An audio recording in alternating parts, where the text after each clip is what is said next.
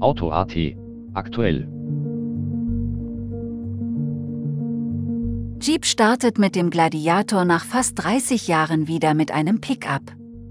1,5 Meter Ladefläche trifft in Europa auf 3 Liter V6 Turbodiesel mit 264 PS und 600 Newtonmeter.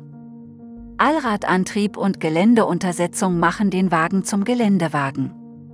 Verschiedene Varianten im Aufbau wird es geben, Preise rund um 70 bis 80.000 Euro zum Start sind angepeilt. Der neue Honda HRV kommt noch 2021. Wie schon der Jazz wird auch das Kompakt-SUV den Hybridantrieb erhalten. Der mächtige Kühlergrill ist erheblich markanter gestaltet als aktuell. Erhalten bleiben die aus dem Jazz bekannten Magic Seats, bei denen die Sitzfläche um 90 Grad nach oben geklappt werden kann, um im Fußraum zusätzlichen Platz sowie Raum für den Transport höherer Gegenstände zu schaffen. Neuer Nissan Qashqai im Sommer.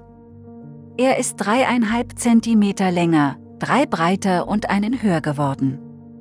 Der Radstand legt um zwei Zentimeter zu.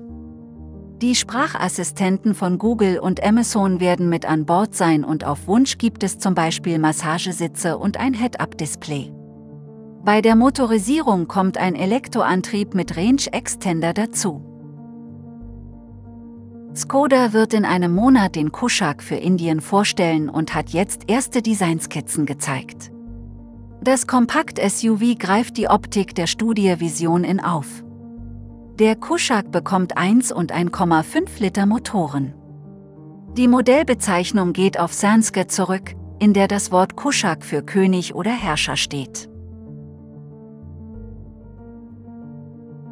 Diese Folge wird präsentiert von CCK, der Spezialist für Auspuff und Tuning.